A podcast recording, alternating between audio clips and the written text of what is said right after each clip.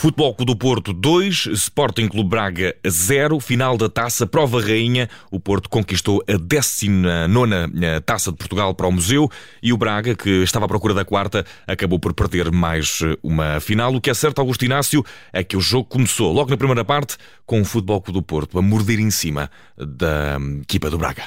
Parabéns pela, por isso que tu disseste, morder em cima, é isso mesmo, acho que está correto. O Porto começou logo no início a pressionar muito o Sporting Braga, o Braga a não sair daquele colete de forças que o Porto colocou, um Porto a criar oportunidades e com Mateus Magalhães a fazer boas defesas e, e a não permitir que o Porto inaugurasse o marcador. E praticamente foi assim que foi durante toda a primeira parte. Eh, o Braga praticamente não incomodou o Cláudio Ramos, só num lance em que o Bruma fez uma jogada que deu a bola ao Ricardo Horta e rematou, e o Cláudio Ramos fez uma defesa, a única que fez na primeira parte. E, e, o Porto ficou a dever a si próprio que podia estar já em vantagem ao intervalo, não conseguindo fazer eh, esse golo e, e o Braga a dar uma, uma pálida imagem daquilo que foi o seu campeonato, a sua época, grande temporada que o, que o Braga fez, grande campeonato, ficou em terceiro lugar e estava ali com toda, com toda a lógica a, tentar discutir o resultado com o Porto uh, e para ganhar a taça. O que é certo é que nunca o conseguiu, nem deu uh, imagem disso poder acontecer. E ficou-se por um intervalo a gente na expectativa de tentar perceber que Braga é que vinha aí porque não podia ser pior que aquele que tinha sido a primeira parte. E a partir daí o Braga ficou, ou ficámos naquela ideia de que o Braga vinha com outra disposição. O que é que aconteceu? O Porto começa a segunda parte igual à primeira. Ia pressionar o Braga e o Braga anuncia dali outra vez. Até que o, o Porto faz o golo. E quando faz o golo, uh, o, Ricardo, o, o André Horta, num acto de desespero, sem qualquer quase possibilidades nenhumas, acaba de marcar o golo na própria baliza. Mas eu acho que o mérito todo é do grande passe do Ostaco a rasgar a defesa toda do Braga, com o Galena cruzado de primeira e, se o, André Horta não está na jogada, é o Tony Martinez a, a, a, marcar o gol, porque entretanto já tinha feito o Porto a substituição do Evanilson ter saído e entrado o, do Tony Martinez, e, e, claramente que o Porto ficou aí sim mais confortável no jogo 1 a 0. Uh, ah, mas acontece aquilo que às vezes no futebol ninguém está à espera e aconteceu. Aconteceu que o Vendel é expulso de uma forma, diria, muito, muito, muito inocente, não sei eh, qual é a palavra mais adequada para referir a essa expulsão do Vendel, que colocou o Porto. Infantil, imaturo, inexperiente. Infantil, imaturo, inexperiente, tudo o que te quer dizer, tudo num saco só, uh, adequa-se a esses adjetivos ao Vendel, porque não pode deixar o Porto a ganhar por 1 a 0, deixar a equipa na, com as calças na mão. E aí o Sérgio teve que atuar logo na hora. Uh, o, entre aspas, o desgraçado o Tony Martínez foi aquele que tinha entrado, foi aquele que teve que sair para o equilíbrio da equipa e para, em nome do resultado que o Porto estava a ter no momento 1 a 0 e na busca de defender pelo menos esse resultado que não poderia, de forma alguma, ser, ser, ser perdido.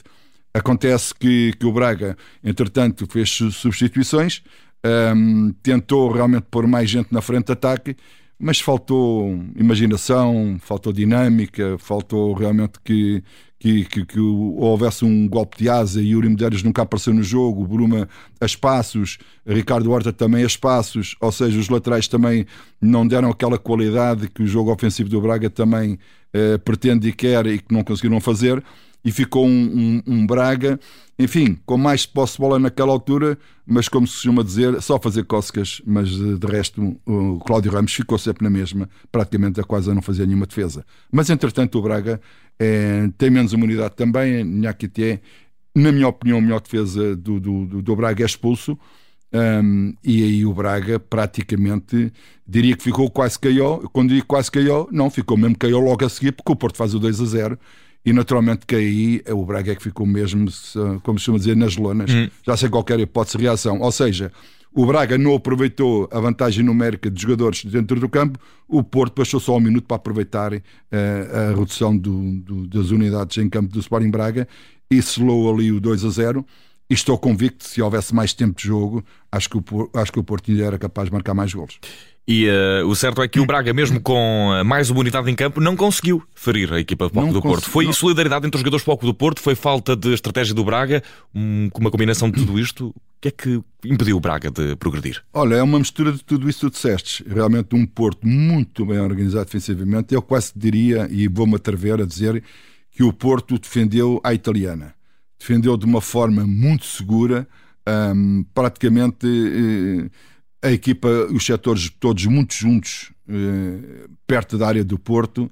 Uh, se houvesse algum cruzamento, estava lá o Cláudio Ramos, mas também faltou argúcia, faltou imaginação, faltou. Eu não digo qualidade, porque o Braga tem qualidade, mas faltou talvez aquele golpe de asa, aquela quando não se joga no coletivo e se cria desequilíbrios, tem, tem que haver sempre o lado individual. O um contra um do Braga nunca existiu, à exceção de vez um ou outro lance do Bruma que fez isso, mas de resto o Yuri Medeiros passou no jogo praticamente despercebido, não, não se viu praticamente, e, e foi o Bruma, o, o, o, não é Alan Ruiz, o Abel Ruiz. Abel Ruiz praticamente não fez o remate à baliza também do Cláudio Ramos e que foi o Bruma de vez em quando aqui ao lá que fez esse tipo de jogada. Por isso, coletivamente não funcionou em termos ofensivos, individualmente muito pior. Resta saber o que é que para ti, Augusto Inácio, nesta festa da taça, que tu, à qual já tu assististe de, várias, de, vários, de vários ângulos, eh, de dirigente, de treinador, a jogador, eh, o que é que foi pior neste encontro entre Porto e Braga? Ora, o pior, ehm, claramente que é o Braga. Eu tenho, tenho, tenho que dizer isto, peço imensa desculpa. Não é com isto tirar de mérito o Braga pela época fez, nada disso. O Braga fez uma grande temporada, ultrapassou expectativas, mas por isso mesmo, pelo Braga ter feito a época que fez, esperava-se muito mais do Braga. Eu, eu quando disse a ti ainda há bocadinho que não achei o jogo espetacular é porque eu estava à espera que o Braga criasse oportunidades, uhum, uhum. Que, que também tivesse as suas chances, e o Porto também. Não, viu sempre um sentido único do Porto a criar oportunidades e a tentar marcar marcadores, mas diria claramente que, que, que, que, que o Braga foi realmente o mais negativo e também Vendel, porque o Vendel não pode deixar a equipa numa vantagem de 1 a 0, dar oportunidades ao adversário de poder dar a volta ao resultado com uma atitude, como tu já disseste, infantil, imatura miúda, sei lá, não digo mais nada que não fique pior. Temos uh, para fechar em beleza, Augusto Inácio, o que é que foi para ti o melhor, o mais positivo nesta noite de final da taça, noite de prova rainha, ficou tudo resolvido, Porto uh, campeão, 19 taças já no museu, o que é que foi positivo? Três coisas que eu acho que foram muito positivas.